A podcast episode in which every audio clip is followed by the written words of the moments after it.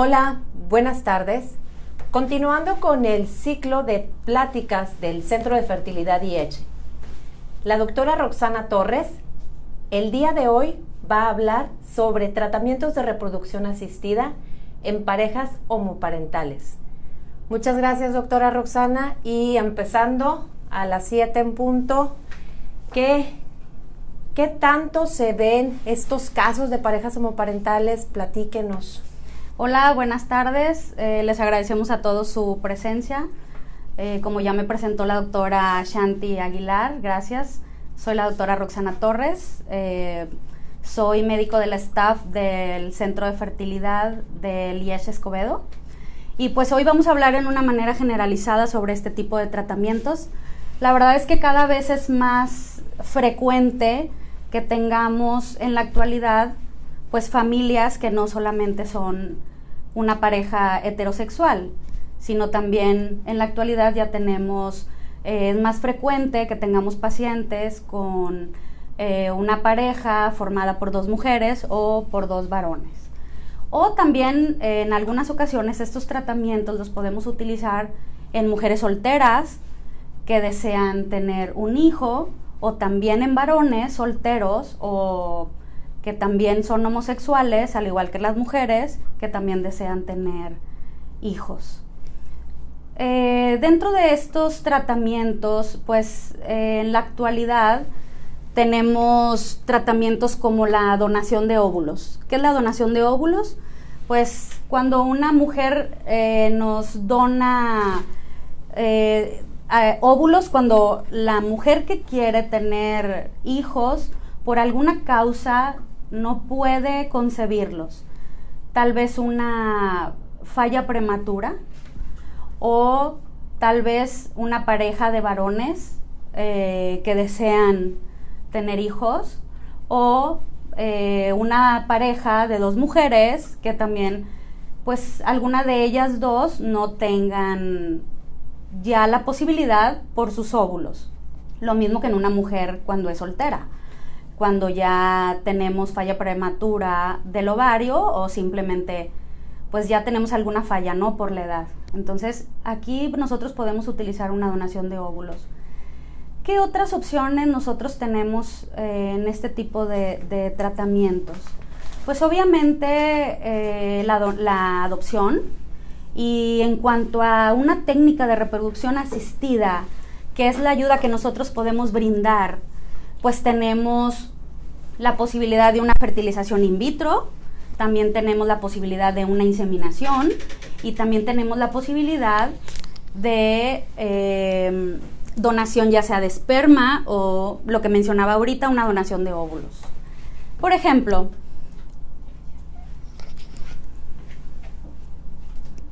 muy bien, eh, también tenemos algo que se llama donación subrogada, que comúnmente se utilizan varios nombres, como si fuera una donación, eh, un vientre de alquiler, o gestación subrogada, o madre subrogada. Tiene varios eh, nombres dependiendo del lugar, eh, como lo llamen.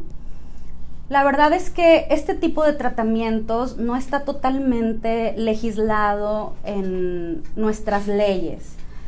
Sí está legislado en dos estados, hablando de Tabasco y Sinaloa. Ahí sí es totalmente dentro de la ley.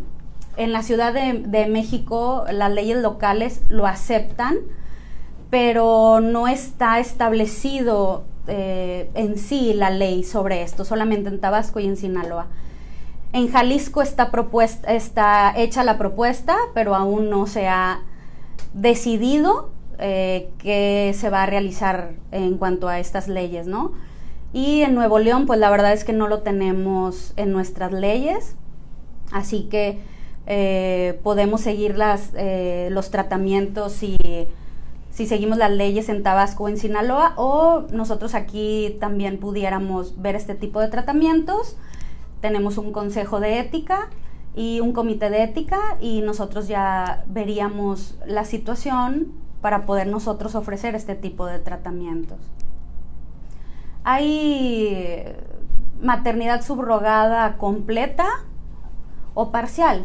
completa puede ser que la misma madre sustituta nos pueda donar sus óvulos, entonces ya nada más se ponen en contacto con el esperma de varón y esa sería generalmente una maternidad subrogada total.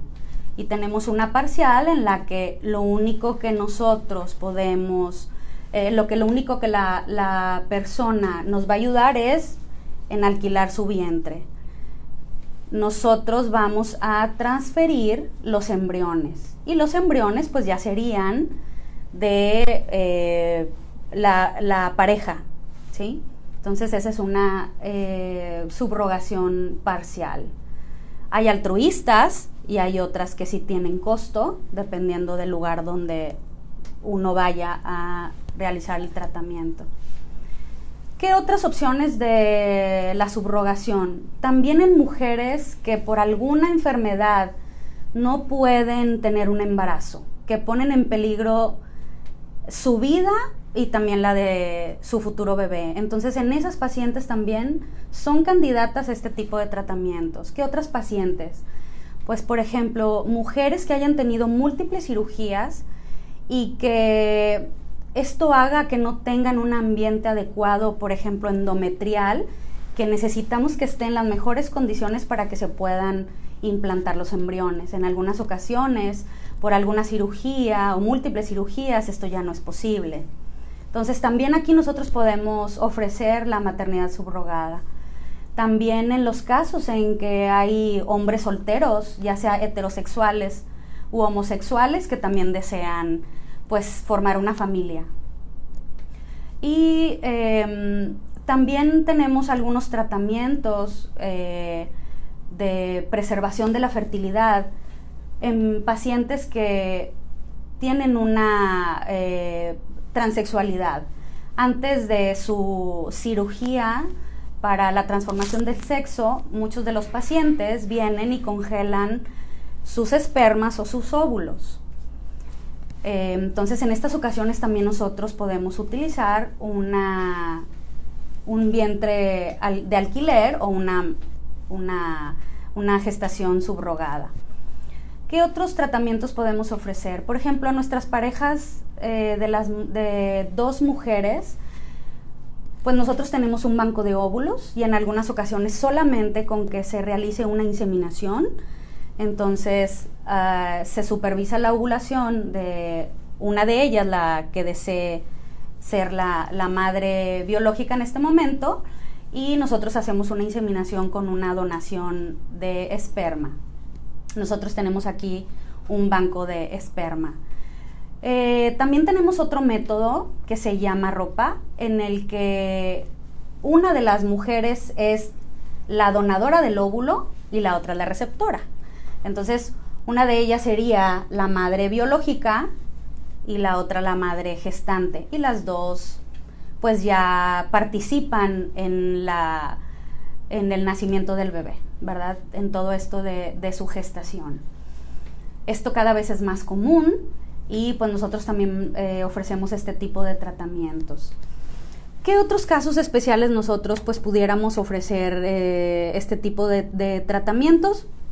como les decía, en, en, parejas que a lo mejor tuvieron alguna... Hay mujeres que desafortunadamente tienen una complicación muy importante durante su embarazo y desafortunadamente pierden su útero. Entonces aquí también nosotros ofrecemos este tipo de tratamientos como maternidad subrogada. Em, no sé si hay alguna pregunta del público o... Sí, ahorita están preguntando que demos información sobre qué estudios necesita antes o qué estudios se realizan en caso de que eh, es, una pareja mujer que, dice que qué estudios necesitaría para poder ver o evaluar su reserva ovárica o ver qué se puede hacer para saber si es apta a, tener un bebé, o sea, que cómo le hace. Muy bien. Bueno, eh, tiene que acudir con nosotros y nosotros eh, realizamos un ultrasonido ginecológico, generalmente vaginal, en el que revisamos la cantidad de los folículos al inicio de su ciclo menstrual, eh, que dentro de cada folículo están sus sus óvulos en teoría. Entonces nosotros revisamos, esa es una de las técnicas que utilizamos para ver su reserva ovárica. ¿Qué otra cosa es muy importante? Su edad. Su edad también nos ayuda para nosotros tener un pronóstico y también un examen que en la actualidad se utiliza muchísimo, que se llama hormona antimuleriana. Entonces, todo esto nosotros lo revisamos y le podemos ofrecer un tratamiento y un pronóstico a esta paciente. Ya sea que tengamos que ofrecerle una donación de óvulos, porque hay mujeres que tal vez eh, postergan su maternidad y vienen en una etapa en la que a lo mejor ya eh, tienen una falla ovárica y nosotros podemos ofrecerle una donación de óvulos y también una, donación de esperma de nuestro banco de esperma. Eh, sí necesitaríamos hacer esta revisión como mínimo para nosotros poder ofrecer algún tipo de tratamiento, ya sea que sea necesario que nosotros le ayudemos aumentar la cantidad de óvulos para tener un mayor éxito durante el tratamiento o nada más hacer un seguimiento de su ovulación y solamente realizar una inseminación em, para que ella pudiera embarazarse. Que, que más o menos, eh, está hablando una pareja que ya lleva dos inseminaciones y que dice que, que tiene mucho miedo de volver a intentarlo nuevamente, que pues dice es que eh, pues ella dice otra vez, ya no he quedado embarazada, en teoría pues estoy bien, ya me hicieron los estudios de, la estudio de las trompas y hormonas, pero que qué probabilidad puede estar teniendo o hasta cuántas inseminaciones con muestra heteróloga, o sea, con muestra de donación se puede estar realizando.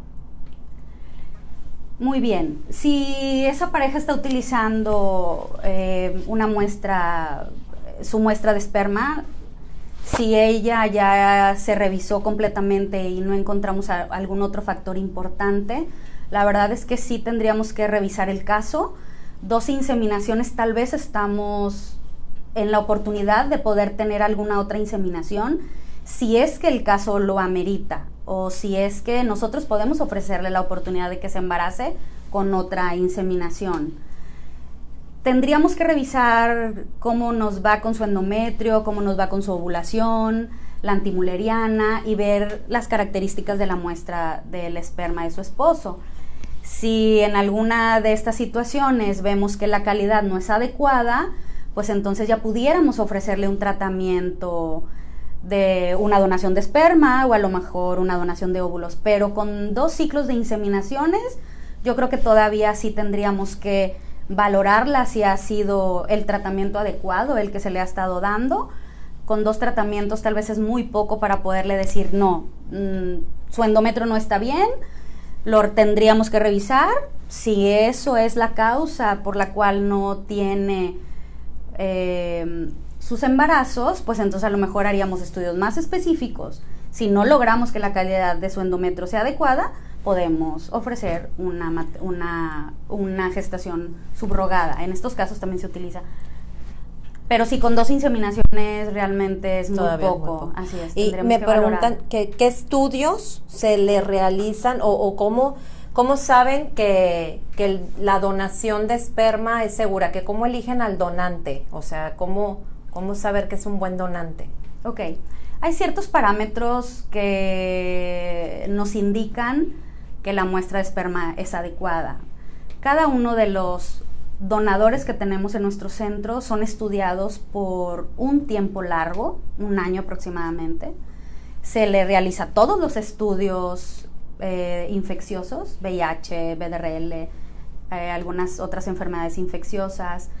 Se hace una historia clínica, se verifican varias muestras de esperma y obviamente aquí nosotros hacemos para poder ellos congelar su muestra de esperma, nosotros tenemos que verificar que al momento de descongelarlas, estas muestras tengan la capacidad que se necesita, con las características que se necesitan.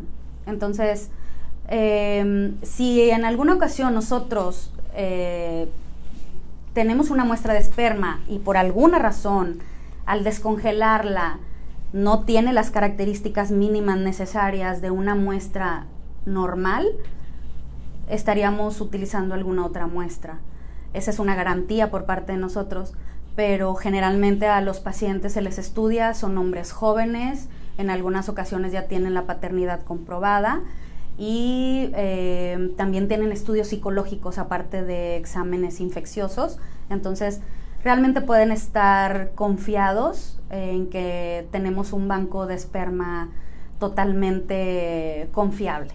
Y también preguntan, es que todo esto lo están preguntando en mensaje oculto. Anímense a preguntar, no pasa nada, para eso está la doctora aquí con nosotros, para poder expresar todas sus dudas. A veces tengo duda de alguna amiga, algún amigo o alguien que no quiera como de repente eh, tener la confianza, o tener la confianza. Entonces yo creo que es muy importante el que entre más ustedes nos, nos ayuden con esa retroalimentación, más podemos tener esa apertura para poder dar esa información que se necesite.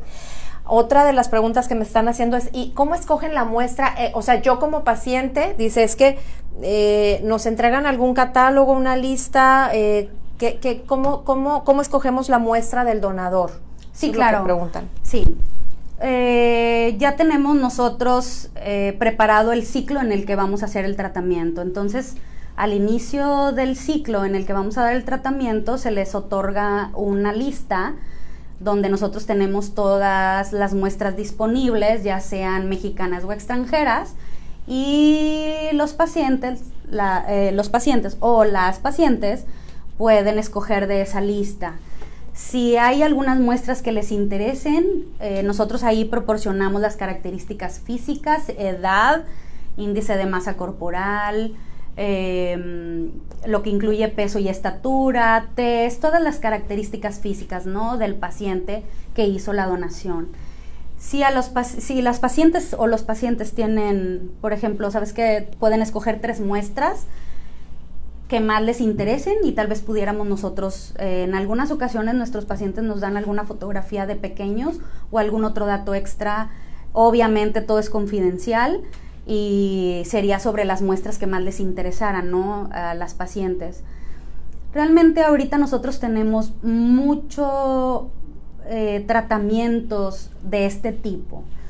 Nuestras pacientes que tienen eh, hay mucha madre soltera actualmente, hay mujeres que ya no quieren postergar más la fertilidad y no tienen aún una pareja estable, entonces cada vez esto es más frecuente que acudan para nosotros poderles ofrecer el tratamiento con una muestra de nuestro banco de esperma. Y también nuestras pacientes de las parejas de dos mujeres, también tenemos cada vez más tratamientos. En algunas ocasiones primero se embaraza la mujer que tenga una mayor edad, en algunas ocasiones así prefieren hacerlo, que de las dos, la que tiene más edad y a lo mejor pudiera tener menos reserva ovárica o que deje pasar más tiempo mientras que su esposa pudiera embarazarse, entonces entre ellas dos eligen quién va a ser la primera en que se puede embarazar. En algunas ocasiones después regresa su esposa a realizarse otro tratamiento y en algunas ocasiones solamente es una de ellas nada más la que lleva la gestación, ¿no? dependiendo de cuántos hijos desean tener en la familia. Ok. Eh, pregunta, doctora, yo he tenido tres abortos espontáneos, los tres comenzaron con sangrado, el primero de tres meses, después una cirugía de útero septo, los otros dos fueron de seis semanas, parece que todo bien, pero bueno, no se ha dado a, a término el embarazo. ¿Qué posibilidades o tratamiento podría haber para esto? Muy bien es muy importante lo que nos cuenta y también es muy importante saber las semanas en las que desafortunadamente se han perdido los embarazos. El primero, así como nos lo mencionan en general, pudiera ser que se perdió por el problema que tenía un tabique en medio del útero, que es algo que impide que el embarazo siga adelante, pero hay que ver exactamente qué semana de embarazo es. Después de esto, si se corrigió esto de, del septum o de un tabique que estaba en el útero y hay otras dos, otros dos abortos, hay que ver qué semanas son. Tendríamos también que valorar si no hay una cicatrización en el útero y también tendríamos que hacer estudios ya referentes a una pérdida gestacional recurrente. Y dentro de estos están eh, diversos estudios hormonales y también problemas inmunológicos, que realmente son causas muy frecuentes de los abortos recurrentes, si no es una de las más frecuentes, por así decirlo, ¿no? Okay. Ah, ah, hay una pregunta que precisamente la doctora hace rato, antes de contestar la, la pregunta anterior, hablaba sobre el método ropa y comenta aquí que los costos y que se, si se puede elegir al donante. Sí, eh, bueno, el donante puede ser por una donación de esperma de nuestro banco o si ellas tienen alguna persona que quiere donar, se hace obviamente su estudio psicológico de las tres personas y si es apta y ellas así lo desean y mm, eh, si no hay ningún problema se puede hacer y si la muestra de esperma de ese varón es adecuada, por supuestamente, o sea, perdón, claro que sí se puede realizar. Em, aquí ya nada más tendríamos que elegir también entre ellas quién quiere llevar el embarazo. Tal vez nosotros pudiéramos recomendar, dependiendo de edad, de características físicas y de sus características en la hormona antimuleriana o la reserva ovárica, quién sería la adecuada para que tengamos una mejor, un mejor éxito en este embarazo. O cualquiera de las dos puede decidir quién es la que quiere hacer la donación de óvulos y quién es la que quiere ser la receptora.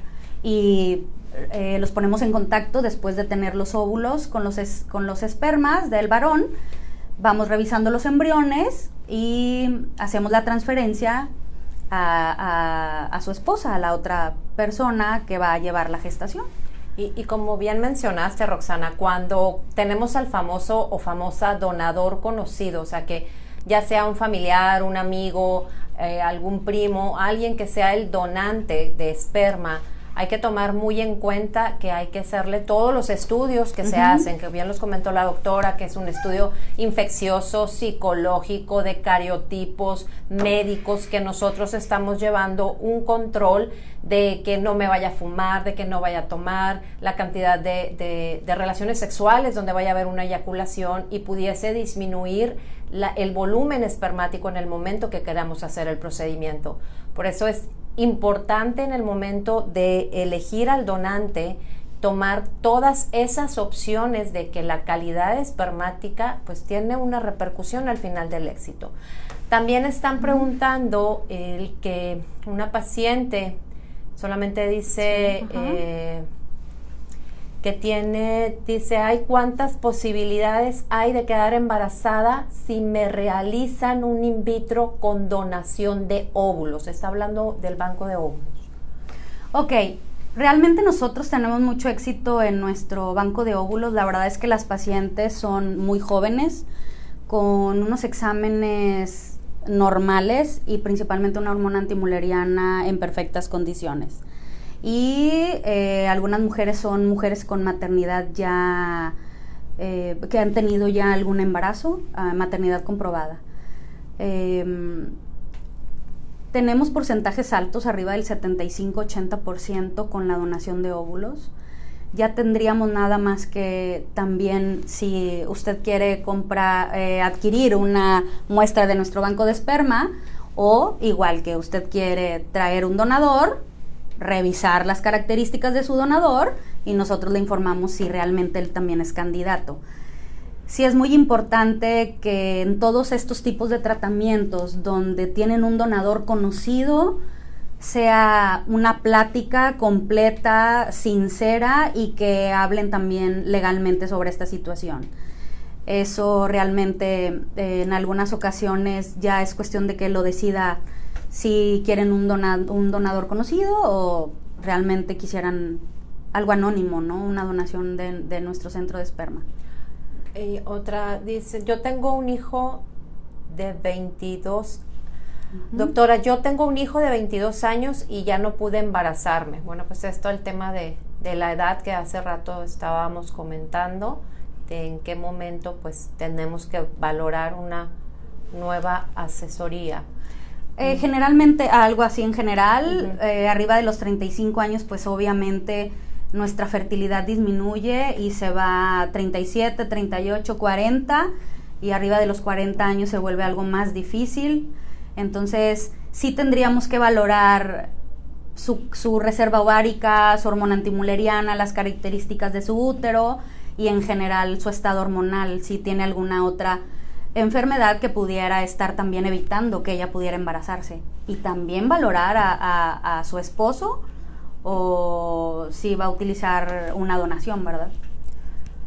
Doctora, tengo 37 años y no me he podido embarazar. Me dicen que tengo ovario poliquístico. Quiero saber si todavía sería posible un embarazo exitoso y si ustedes me pueden dar más informes. Claro que sí, claro que sí. Realmente el ovario poliquístico es, una, es uno de los tratamientos de las enfermedades que más tratamos aquí en el centro de fertilidad. Es una enfermedad en la que podemos tener mucho éxito si se diagnostica realmente como es y si podemos dar tratamiento como tiene que ser.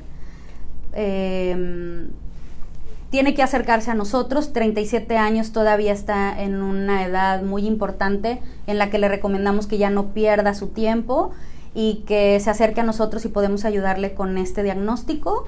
Vamos a confirmar si es su diagnóstico, ver qué otro problema tiene aparte de esto, qué es lo que pudiera estar causando que no se embarace, pero realmente sí tiene muchas posibilidades de embarazarse. Inclusive si tiene usted una pareja, pudiera ser espontáneo o ya con algún tratamiento específico de fertilidad. Pero nosotros podemos ayudarle a controlar esto del ovario poliquístico para que usted pueda embarazarse. Y entre más pronto usted lo realice, pues sería mejor. Eh, me dan una pregunta por inbox que dice, ¿cuál es el tratamiento más indicado si tengo 40 años, estoy soltera y me quiero embarazar por primera vez? Soltera, perdón. Tengo 40 años, estoy soltera. ¿Qué tratamiento me recomendaría por las probabilidades, no sé, dice, ¿cuál es el tratamiento más indicado? Tengo 40 años, estoy soltera y, me quiero embarazar, es la primera vez que me quiero embarazar. Muy bien, eh, tendríamos nosotros que revisar su reserva ovárica y tendríamos nosotros que verificar su hormona antimuleriana. Arriba de los 40 años es importante el cambio en cuanto a las posibilidades de que nosotros podamos tener algún hijo con alguna enfermedad cromosómica algún, por ejemplo, síndrome de Down, que son las enfermedades más comunes. Arriba de los 40 años, esto es mucho más frecuente. Esto tendríamos que hablarlo.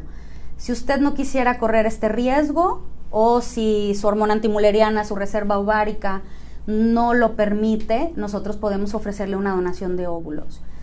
Y a usted la trataríamos de poner en la, en la mejor condición posible para llevar un embarazo sano y poder tener nuestro recién nacido sano eh, a, término. Entonces, eh, mi recomendación es que acuda lo más pronto posible, ya no deje pasar más tiempo para poder ofrecerle el mejor tratamiento eh, que usted necesite.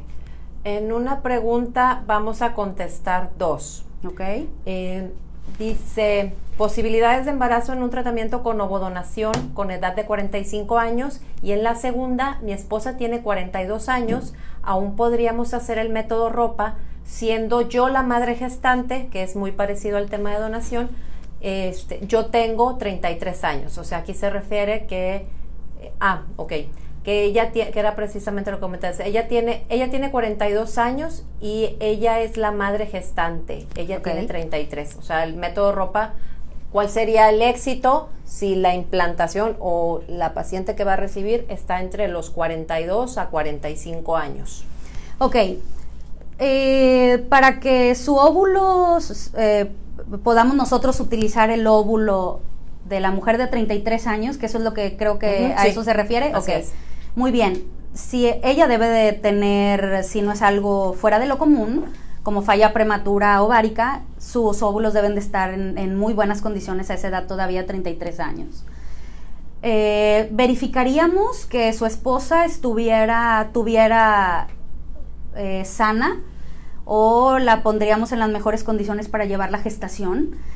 Verificaríamos su útero, verificaríamos su endometrio y si tiene características normales no hay ningún problema. De hecho, eso, esa es la mejor opción en este tipo de parejas. En ellas esa es la mejor opción que la que tiene 33 años nos dé los óvulos, los ponemos en contacto con una muestra de esperma o si ellos tienen una donación, una donación, un donante, pues nada más revisar que todo esté perfecto para que eso no influya en nuestro eh, diagnóstico de embarazo, en nuestro éxito. Pero si ella está bien eh, o si tiene diabetes o alguna otra enfermedad que pudiera alterarnos el embarazo, pues ponerla en forma eh, tener un control de sus enfermedades si es que las llega a, tener que esté normal y nosotros pudiéramos hacer la transferencia de embriones. Realmente tiene un alto porcentaje de éxito. El hecho de que ella tenga 42 años no nos va a alterar nada su porcentaje de, de embarazo porque obviamente la donación es de la mujer más joven de 33 años. Sí, ¿y qué posibilidades de éxito puede tener con los óvulos de donación de 40, y si ella tiene 45 años, lo mencionó la doctora que era un 70% con nuestro banco de óvulos, aquí porque la edad de las pacientes oscilan entre los 18 a 25 años. Eso es lo que aumenta más la probabilidad de éxito. Sí, también en las personas, en los varones que, que donan, también las mujeres que tienen, eh, que están en el programa de útero subrogado, también son mujeres jóvenes, menores de 35 años. Entonces, eh, todo esto es algo que se verifica totalmente para poderles nosotros ofrecer este tipo de tratamientos.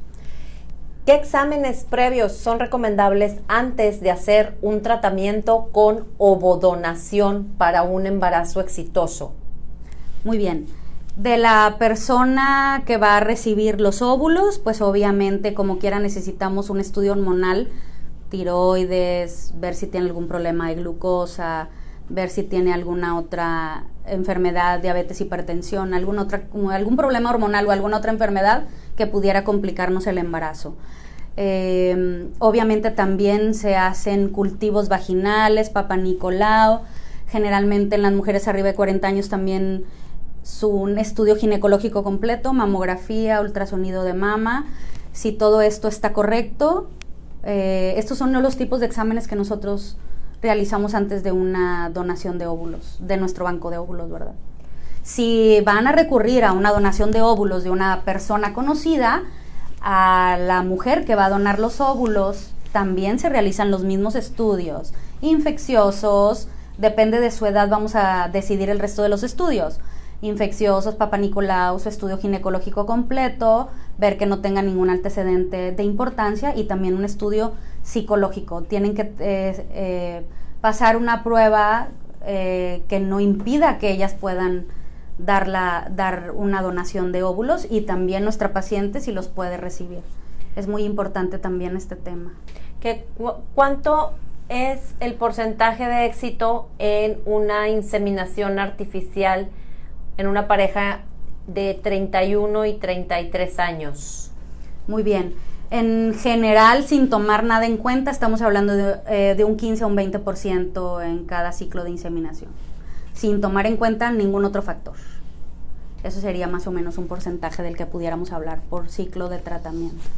Y ahora nos pregunta, soy un hombre soltero con espermas normales, ¿Cuál es la probabilidad de que tenga, o sea, de que sí pueda tener un embarazo con lo que comentabas, que fue una donación de óvulos y una gestación subrogada? Pues ya nada más sería cuestión de que decidiera si quiere los óvulos de nuestro banco de óvulos o si quiere que la persona que va a, a llevar el embarazo, ella también haga la donación de óvulos. Si es así, pues depende de las características de, esta persona. Eh, realmente son embarazos muy exitosos.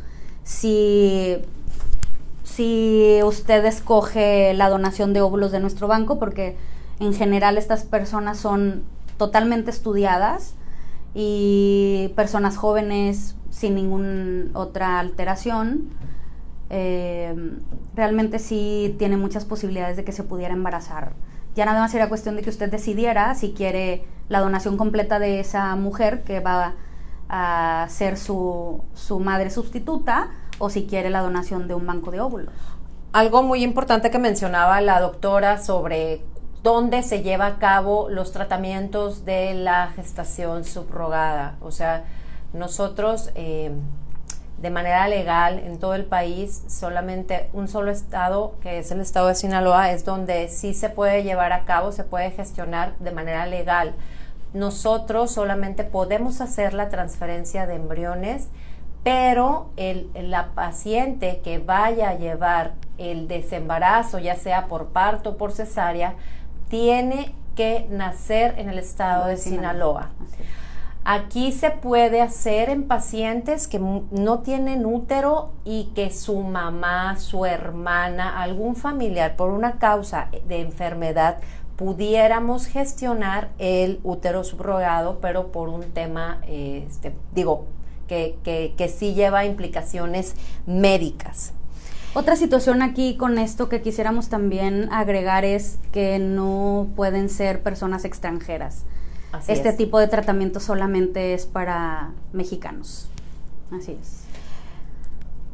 Se les preguntan también que, que si también se les realizan estudios a a los que van a, van a hacer el tratamiento, o sea, que qué clases de estudios tienen que se les realizan al que va a, a hacer el tratamiento de donación de óvulos con útero subrogado, que qué estudios se le piden a la persona, que si se le piden todos los estudios o nada más alguno, ¿qué, qué se le no, pide? No, no, no, es exactamente lo mismo. Se, si es un varón, pues obviamente a la pareja se le pide exámenes infecciosos VIH, BDRL, eh, se hace a la mujer cultivos vaginales, al varón se hace cultivo de esperma, se hace un espermograma para ver las características y principalmente si tienen alguna enfermedad agregada, diabetes, hipertensión, pues obviamente también hacemos esos estudios para ver que todo esté en perfectas condiciones y no perjudique a la donación de óvulos o a la donación del esperma.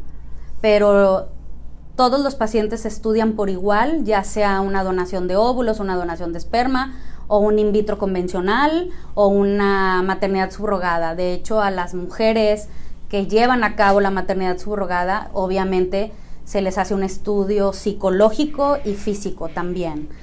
La mayoría de ellas tienen ya una maternidad comprobada, eh, pero obviamente tenemos que revisar en general todo para poderles ofrecer que tenga las mayores posibilidades para tener un embarazo a término con éxito. Y, y, el, y el, la misma persona, de hecho, dice, es que yo ya me hice el tratamiento in vitro y la subrogación fue negativo, pero dice que eh, la gestante, o sea, la paciente que, que, llevó a cabo el tratamiento, la receptora del útero, tenía, tiene problemas de obesidad y de insulina, que si le podemos recomendar algo al respecto o que, que, que tanto pudiera influir eso en el resultado. Si ella solamente eh, fue el útero, el, solamente el subrogado, no contribuyó con los óvulos, eh, como quiera necesitamos normalizar su diabetes, tratar de que baje de peso a un índice de masa corporal aceptable para que el embarazo, si se llega a dar, no tenga las complicaciones que pudiera esto darle, una diabetes gestacional, alguna complicación de hipertensión. Si ella va a donar sus óvulos, realmente es demasiado importante que esto esté lo más controlado posible, porque si no, esta alteración de la diabetes, esta resistencia a la insulina puede hacer que su ovulación no sea adecuada y también puede ser que el embrión al embarazarse tenga algunos problemas físicos, cardíacos, alguna alteración y también tienen más posibilidades de abortos. Entonces, obviamente, ahí es dependiendo si solamente va a ser el útero subrogado o si va a ser una donación completa, si la mujer también va a donar los óvulos.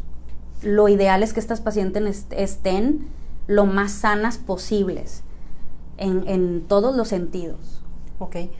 Y bueno, pues un tema, un tema muy interesante y la doctora pues nos dio mucha información que tenemos dudas al respecto de, en cuanto a cómo se lleva a cabo el tratamiento, los procesos, las elecciones de donantes.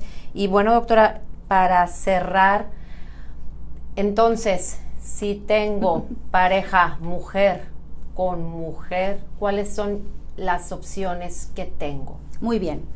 Si somos una pareja de dos mujeres, tenemos la opción de que una de las dos decida embarazarse primero, la otra después, y una inseminación con una donación de un donante conocido de ellas que se estudia y que tenga las características para poder ofrecerle un embarazo o ya sea con donación del banco de esperma que nosotros tenemos. O que una de ellas sea la donante de óvulos y la otra sea la receptora para que las dos estén como progenitoras eh, y, genético, y genéticamente también y con lo mismo, una donación de esperma o un donante conocido. Esas son las opciones que tenemos. Si tenemos algún problema de ovulación de una de las pacientes, que es la que se quiere embarazar, pues obviamente podemos darle un tratamiento para que ovule y pueda embarazarse. Si ella no tiene ningún problema de, eh, ovulación y no quisiera eh, entrar a un tratamiento para nosotros ayudarle con, la ovulación, una hiperovulación, nosotros nada más hacemos un seguimiento de su ciclo ovárico y en el momento adecuado realizaríamos la inseminación ya sea de donante o de un banco de esperma. Eso es en cuanto a una pareja de dos mujeres. Vamos a recordar rápidamente una pareja de dos hombres, pues obviamente tenemos el útero subrogado, eh, que tendríamos que, que gestionarlo en Sinaloa, que es donde realmente se realiza y pues los dos varones inclusive pueden dar su muestra de esperma y buscar el embarazo con cualquiera de las dos o con ambas. Muy bien. Pues bueno, y lo más importante, recordar que no todo es a veces la, donación de, gametos, sino también la persona que va a llevar a cabo eh, la, la portadora del siguiente gameto, ¿no? Acuérdense que somos 40 y 40% dentro de este tema de fertilidad. Y pues bueno, muchas gracias a la doctora. Dejamos de cualquier forma el video en la página por si tienen alguna otra pregunta, duda, comentario, con todo gusto les agradecemos que enriquezcan más y más toda la información que podemos nosotros proporcionarles. La doctora aquí está con nosotros en el Centro de Fertilidad IH y con todo gusto les podemos contestar. Así es, y contestamos las preguntas que nos envíen eh, por mail, también nos pueden contactar y eh, vamos a tratar de responder todas sus preguntas. Como quiera, cualquier duda, por favor, acérquense con nosotros, nosotros podemos asesorarlos. Muchas gracias, doctora. Buenas noches. Gracias a todos, buenas noches.